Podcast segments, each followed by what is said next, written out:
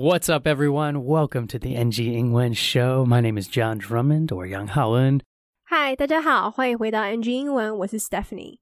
今天的来宾是一位创业家，他目前在经营区块链上的 Mysten Labs。接下来就让我们来欢迎 Evan。Today I am joined by a superstar, the handsome man, Mr. Evan. Evan is an entrepreneur. He is the co-founder of Mysten Labs, which is on the Sui blockchain. He is doing so many things in Taiwan, Europe, and North America, and he's here to join us to share about his life and his language journey. So everyone, please welcome Evan.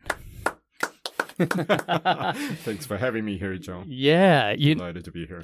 You know, it's so great to have you back in Taiwan. You said you've just been back for a few days, is that right? Yeah, I've been back. This is my third day. And I was so happy to hear that you were like, man, it is humid. it's it's it's something else. yeah, I'm Yeah, always and it- happy when my it- Taiwanese friends say It, that. it dumps on you just like that. Just yeah. out of nowhere, it's Yeah. raining now. Yeah. Yeah. I'm so grateful that you're here. You have a pack schedule doing this Taiwan tour right now. So I was hoping, could you maybe in your own words give a little introduction to our audience here on NG Ingwen?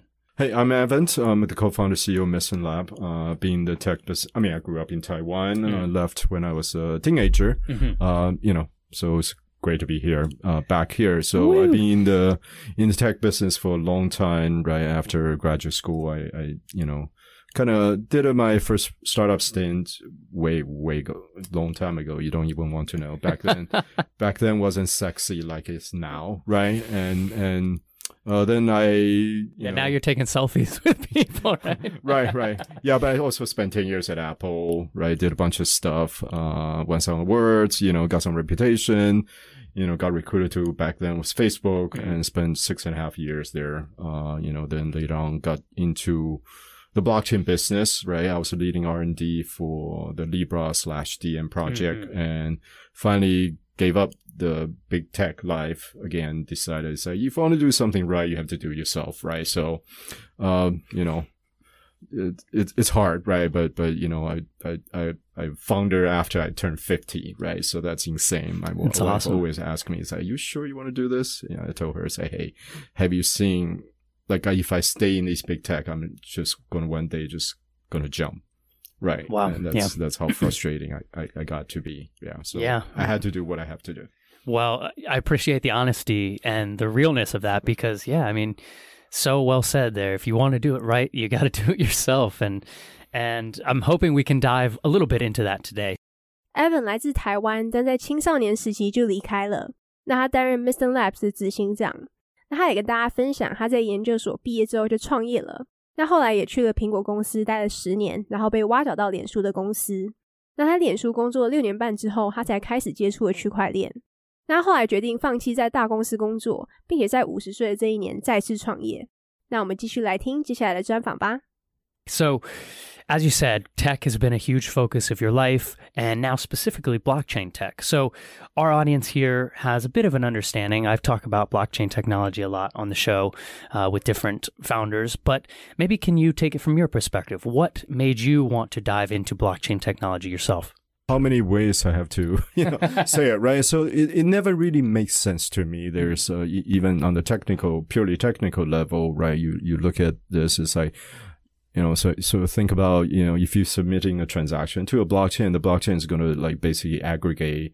You know, forming a block of your tran- alo- along with your transaction with everybody else, right? Even though a lot of time you know, that, you know, whatever you're trying to do have no sort of relationship with other transactions or no contention in a in a more of um you know kind of a computer science geeky way Yeah. right and, I love and it. things are being basically being processed together so there's a lot of kind of intuition around it when i first look at it and you look at the language you look at everything it's like this is early right this reminds me of you know sort of almost like uh, you know early years i had to use a dial modem I Right. love it. Yeah. right I, uh, later on you know people using flip phones and then BlackBerry, which is not mainstream, right? Yeah. And the the blockchain experience even today, if you were dealing with crypto, is like I mean, any of you crypto savvy Friends. people, friends, uh, ever use you know crypto? The your entry is often like MetaMask, right? Correct, You know, yep. MetaMask, you have like all these tokens.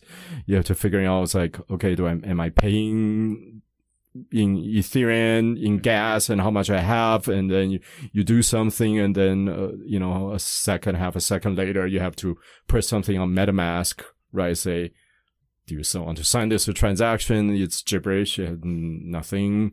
I tell you what to do, and then here's something about gas estimate, and keep on changing if you even hesitate for a second, right? And then sometimes you submit the transaction, fail right? You have no idea what Yeah. happens, right? And if you want to do things like, oh, do I want to bridge into this and that? So, you know, a lot of these things are just kind of, hey, there's no way this, Yeah, This it's, is it's gonna- not intuitive for so many people right Yeah. there, right? right? I mean, you you know, this is not going to be the end form, right? Right, this is right. not going to be mainstream. This is not going to be the kind of thing that, that actually impact, you know, hundreds of millions, and billions, billions of people, right? Mm. you know, just think about the jump in technologies ha- we have seen in many, many other Mhm. different verticals, right? Cell phone, right? took until probably I'll say even the second or third generation iPhone for people to really say, hey, this is part of my life. I got to carry this Yeah. with me the whole time. This has changed everything. What I do, right? And things evolve uh, from that, right? In the mobile phone was, I still remember Angry Bird. Like Mm. Yeah. people all of a sudden start playing games on a mobile phone, right? And that was, you know, the introduction to Right. the mainstream, right? right So- and it was like from the the app store creation like a marketplace concept right there right, that Mhm. made people like oh i can use this one phone but i can bring apps in from all different companies Right.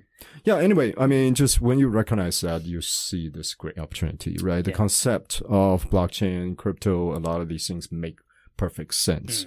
Hmm. Uh, at the same time, the experience doesn't make sense, right? You dig into it and realize, oh, okay, um, you know, it's not for lack of trying. The technology is limited, Yeah. right? It's very limited. and that's been my experience you summed it up beautifully and i still am very positive and optimistic about Mhm. the technology. It just seems there needs to be some incredible minds like yourself that come in and help restructure how we onboard the next wave you know in the next run.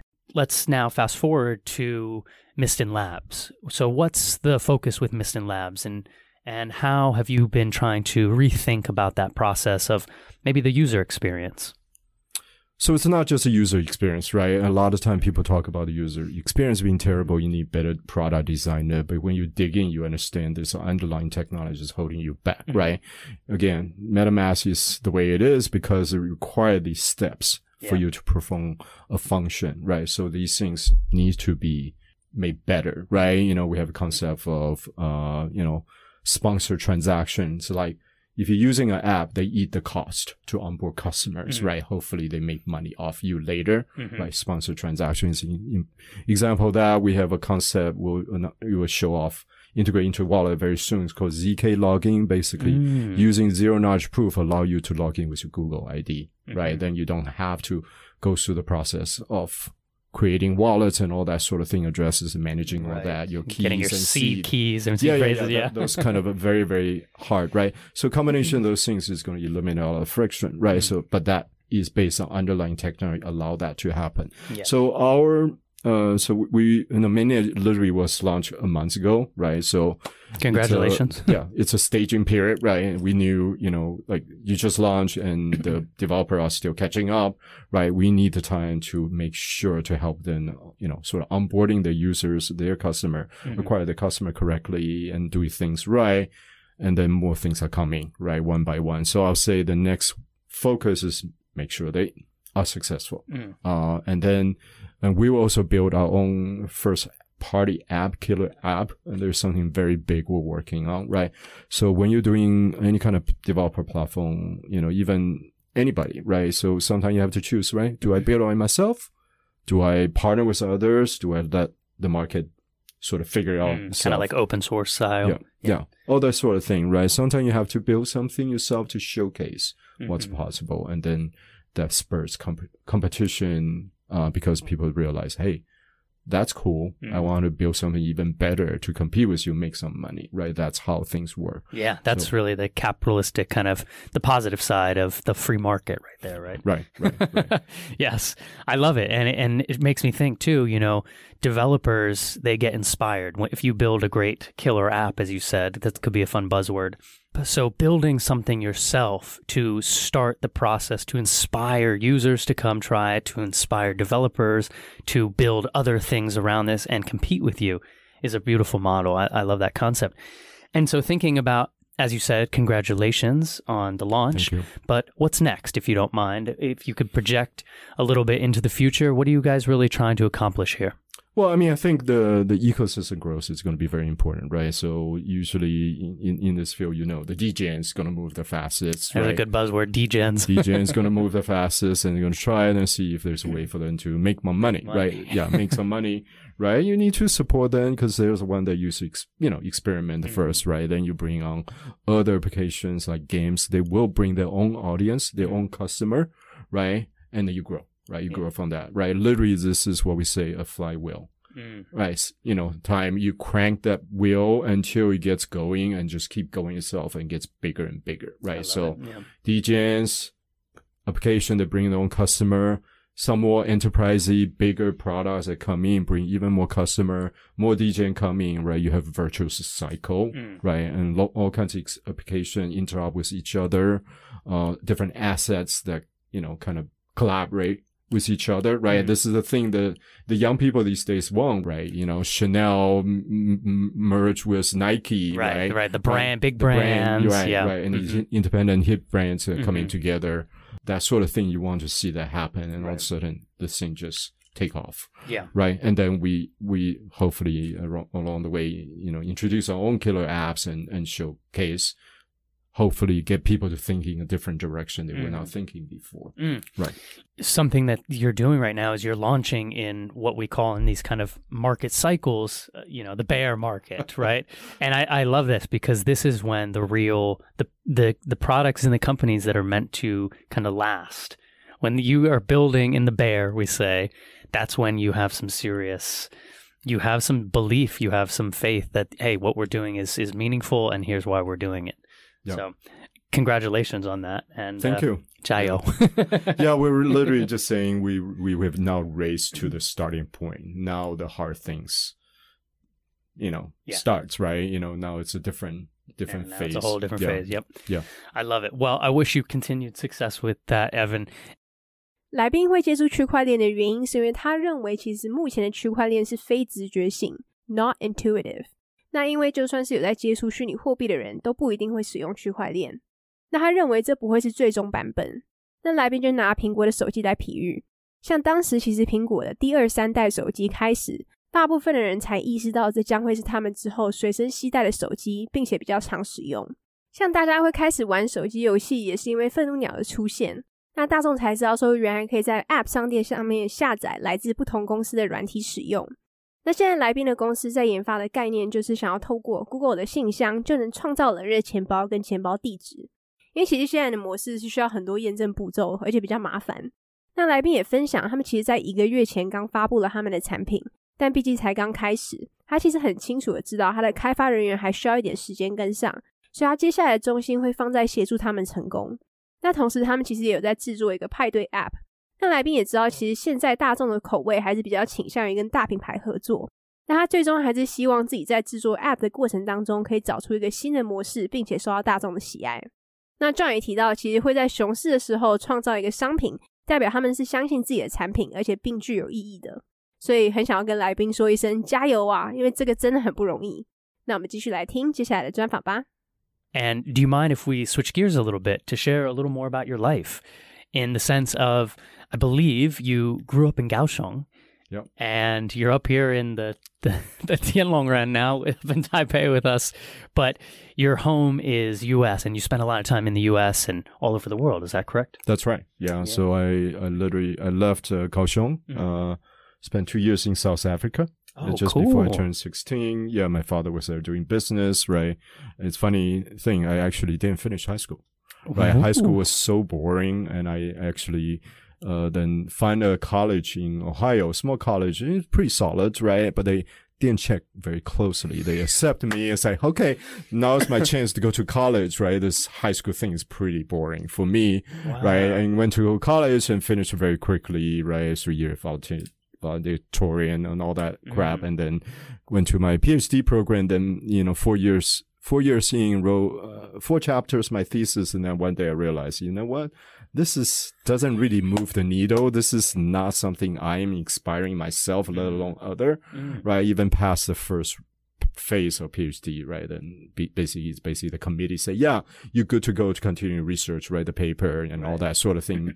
you know, in a year or two, once you get to the certain point, you're going to get a PhD. And I just realized it's like, this is not for me. Mm. I should be out building rather than doing things I don't actually believe in. And then that's the journey, right? So I've been, yeah, I got a funny, funny experience. I spent a, a summer at Bell Lab, right? A premier research lab, mm-hmm. then went to a startup in Seattle and then, you know, then spend seven years there, right? Cause it was, and, and, and move on to California. And, and that's where I've been Yeah. ever since. I love it. I, I love that concept of moving the needle right there and the realization that doing your PhD was not actually having as much impact as you hoped. Is that kind of the, the, the thought process that was happening? so that I knew that wasn't going to have any impact, right? I mean, I seen it myself, right? I mean, I seen it since then. It's like, wow, a lot of these PhD have nobody reads them, nobody builds things on, off them. They they're not really, you know, sort of evolving the mm. field. They're not really lifting the field forward, pushing the field forward. Then you're just doing it f- because it's that you like to have that doctor, your Right, PhD right. pride, and and wasn't ever going to be a professor because it's not my thing, right? Mm. I like to build Right. So it, it was a realization. Let's not sink another couple years of my life into this and actually go do what I love to do. I love it. It's it's very admirable of you. 来宾来自高雄，那因为父亲生意的关系，所以后来离开台湾后去了南非住了两年。而且来宾说，他其实没有完成高中的学业，因为他当时觉得高中太无聊了，所以他就申请了一间在俄亥俄州的大学，并且被录取了。他后来还是毕业生代表 valedictorian。 那他毕业后就去读博士学位了。那他读了四年之后，才发现这完全不是他想要的。那他分享，他其实花了一个暑假在一间实验室之后，他就去西雅图的一间新创公司。那他之后搬到加州后，就一直待在那边了。那他认为博士学位不是他想要的，是因为他认为没有人在读这些论文，也没有人真的在实际做出什么东西，所以好像没有办法前进跟进化。那他也没有打算成为教授，所以他认为他不应该继续浪费时间了。我们继续来听接下来的专访吧。 And so then fast forward, so you're in the US, you're in the West Coast. Was that when Silicon Valley kind of days happened? Was that Google and then Facebook, now Meta? Is that those days? Yeah, so uh, I came to California for a startup, Mm. right? After spending seven years at a startup that wasn't going At anywhere. Bell, right? Bell And- Labs. No, no, se- uh, it's a startup in semi- Oh, okay. semiconductor after Bell Lab. Uh, it didn't go anywhere. I joined another startup in the, the Bay Area. Mm. Uh, this time I was got a lot smarter. Like one year in, I was like, this is not going anywhere, right? And you started being able to Yeah. see. right. And then, then that's when I, I, I joined Apple. Got it. Right. And so was the the concept of joining Apple to better understand a larger kind of enterprise mindset? Was that to basically do a, a, a field PhD in a company that is successful? I mean, that's just my take there. Yeah, that sounds great, except it wasn't the case, right? I mean, it was literally it's like, you know what? Maybe I need some money. maybe I'm not, you know, I didn't have the best luck with startups. Maybe I should get a job. A real job. a real job, yeah. Uh, you know, but I can't. I went in and turned out I was very good at what I do, and just kind of my career grew from there. Mm. Yeah. yeah. Thinking about all this now, how did language play a part of this? When did your, because you said you didn't finish high school, did your language really develop, your English specifically in South Africa, or was that was that grown here in Kaohsiung? I mean, the, you can learn, you do learn English in, in school, right? And I think I was a good student. I obviously, I, I South Africa, they're bilingual, Mhm. right? Uh, Afrikaans and English, and I gave up on Afrikaans. I just focused on English, so it helped a lot, right? Mhm. But two years wasn't like enough to be completely, prof- you know, fluent, proficient, and then Yeah. just over the years, right? Over the years in college and Yeah. grad schools and working, right? And you, yeah. Yeah, and it, it's awesome because now thinking, what an asset to have because you can come back. I mean, you're actually back in Taiwan right now, and you're you're meeting with some, I, I want to say politicians and maybe uh, banks, and eh, or is this a, a way to kind of try to collaborate right now in using Mandarin, using English to build that a bit cross culturally? I mean, it's a lot of things, right? There's a promotional aspect, right? You know, the, you know, what we believe what we're doing is very different from everyone else, Mm. right? And, and Taiwan is a big Ethereum shop, basically. That's a lot of the people building, right? They think about blockchain a certain way, right? We need to at least, you know, plant a seed, say, hey, there's something very different, very we believe a lot better out there. At least take a look, right? Mm-hmm. Uh, and there are some partners, potential partners. We're talking to banks and other enterprises as well. And there's meeting with a you know developer already in the ecosystem. There's be you know, meeting with government officials. I wouldn't say politician, government officials, and and there's just people that are friends, right? They've been Yeah. fans of us, our work for a while. They want to meet and helping us with just making the connection, Mm. right? So I think of myself as sort of a business development at the highest kind of level, Yeah. right? Meeting Right. government people, enterprise regulators, you know, all kinds, right? All kinds of people who are, you know, right? They, they, they respect our, expe- you know, kind of they deserve our respect, right? Yeah, to pay absolutely. them uh, a personal visit. Mhm. Yeah. It's just awesome. planting seeds. Yeah, so planting those seeds and and thinking about it though from the kind of language aspect of that, you're doing that all in Mandarin. Are you coming back and having to almost touch up on your Mandarin again? Uh, you know what? I, I, I try, but a lot of time I, I revert back to English. Oh, so you're Yeah. doing those meetings a lot in English? mix. I'll say wow. mix, Oh, right? so, cool, so the other day I, I gave a presentation basically entirely in English, right? Because it's just a lot of technical terms, a lot of Mm. things, and you know, I, I knew if I tried to do in in Mandarin, I'm gonna get stutter and Mm. and going to be challenged, right? Then you just kind of don't have that energy. Yeah. Uh, so so I did most of the you know in English, right? I, Yeah. I sneak a few Chinese Mandarin, you know, phrases. help here or there. everyone along. right? Right. uh, but it was an audience that's generally a lot of you know proficient, Got it. so that works, right? In, in private meetings, usually it's both, right? Because it's more allowed me to slow down and say, Mhm. uh, I'm just gonna go to you know sort of go in this part in English and and try to. Sometimes people help me translate, right? Right, all that, yeah. Yeah, I I mean, and it's beautiful. I mean, and that to me is kind of the heart of this show is just to showcase that, you know, it's not just about having one language or two or anything. I mean, it's a it's a fluidity of being able to use both, have teams that support you, and I love that you're giving a lot of these talks in English and it's received well, especially you know maybe with higher ups, and so that's that's wonderful. Well, know. maybe people just pretend they yeah, they just me, mm, right? yes, mm. Yeah. yeah. Of course, I understand. Yeah, yeah, sure. My Yeah. English is great. Who Uh, knows? Who knows? Yeah, who knows? Yeah. But I mean, if you're giving a presentation, I think written and reading in, is Yeah, is still very strong The presentation's in Chinese written form, Oh. and then I speak English, so hopefully people match. oh, that's Right, cool. So it's actually presentation is in Chinese. yeah. Oh, that's super Mandarin. helpful. Yeah, Well, there you go, guys. Tip of the day right there. Present the PPT or the slides in Mandarin, but then you can speak Yep. in English. I love it. Evan, well, unfortunately, we're coming to the end of the show here. Thank you so much for your time and you really just your your passion for tech and, and pushing the envelope for what's possible. 来宾分享他的英文能力是在学校学习的。那当然到了南非，因为这是双语国家的关系，对他的帮助也是蛮大的。 但毕竟两年的时间是不足以让他精通，所以他认为其实后来是研究所跟工作之后，才真的累积出他现在的英文能力。那来宾也分享，他现在回台湾之后，也开始在见不同的政府官员以及一些银行跟公司行号。那他跟这些人在开会的时候，会在中英文之间切换。那像他说，他前阵子在报告的时候，全程用英文在说。那主要原因是因为很多专业名词 （technical terms），所以他选择用英文。那他也分享他的 PPT 是全用中文的。那我们继续来听接下来的专访吧。 But a question I love to end with is a little bit out of left field, but it's if you could go back and talk to a younger Evan, maybe when you were in Kaohsiung or South Africa, would there be any advice you give yourself about tech, language, school, anything? Relationship, right? I was one of those uh, you may have seen in movie. They they portray this lone wolf Mm-hmm. developer. They they you know I, I did some of that. Right, literally locked myself in office, and and a weekend later I came out and say I solved it. I did this. You guys, ha ha ha. Right. In hindsight, I have grown to be much more mature, right? Mhm. And that would be one thing I would say to my younger self, right? Is Your skill is not everything, Mhm. right? You know, to be successful, you need people around you You can help them, they can help you is very, very important, right?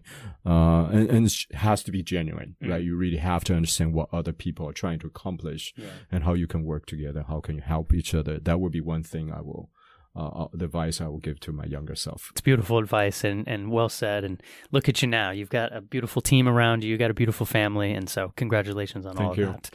来宾会给年轻自己的建议就是，单拥有技术是不够的， 因为来宾形容自己年轻的时候，就像电影里面的独行侠，他不太喜欢跟其他人打交道，他也只专注在自己解决问题。但是比较成熟之后，他发现如果要成功的话，其实会需要身边围绕着可以互相帮助的人，并且要诚心的想着要如何互相扶持哦。那我们就谢谢今天的来宾 Evan。All right. Well, where can people find more about your life online? Where can they find more about Mysten Labs online? Well, Twitter is a good place, Mm. right? If you use Twitter, you can follow Mysten Lab. I think it's, it's M Y S T E N with underscore labs, right, on Twitter. Myself is, my handle on Twitter is Evan Web3. It's relatively easy, Nice. right? Three network. I'm, just I'm one impressed word. you got that. Yeah, three three network is just one word. Three network, one Yeah. word. So you can find a lot of information about us, right? And you can just follow our website, you know, from Twitter to the website. Look at everything we do. Read some documentation. One thing I would say to everybody who's even remotely curious about this space, you know, don't be a maxi. You know, Mm. keep an open eye. Think about how things evolve. There's always something better. Mm. Tech always move forward, right? What looks good seems like the winner right now, often or not, right? We have seen this over and, and over and over again. Mm. Yeah. Thinking about a word there, maxi. Someone who really only feels that one way is the best way and they don't stay open minded. And you know, here on the NG England show, we, we believe in staying open minded. So explore, stay curious. Evan, thank you for joining us on Thank the you NG for having show. me, Joe. Yeah. All right, everyone. We'll talk to you next time. Peace. Thank you so much for joining us on the NG England show. Please go follow along with Evan, Evan Web3 on Twitter, or follow along with Mysten Labs or Sui Blockchain, wherever you can find that. Or myself, John Drummond, 89, or Yang Haoen. All right, everyone. Thank you for your curiosity, your dedication to learning, and your open mind. We'll talk to you next time. All right. Well, that is our NG Ingwen show for today. We hope everyone enjoyed listening to that. You can connect with us on Facebook, Instagram, YouTube, and now Spotify. You can search NG Ingwen or you can search on IG NG English ICRT. And don't forget to tune in every Wednesday morning from 6:30 to 7 and Wednesday night from 9 to 9:30. We'll catch you on the next episode. Bye bye.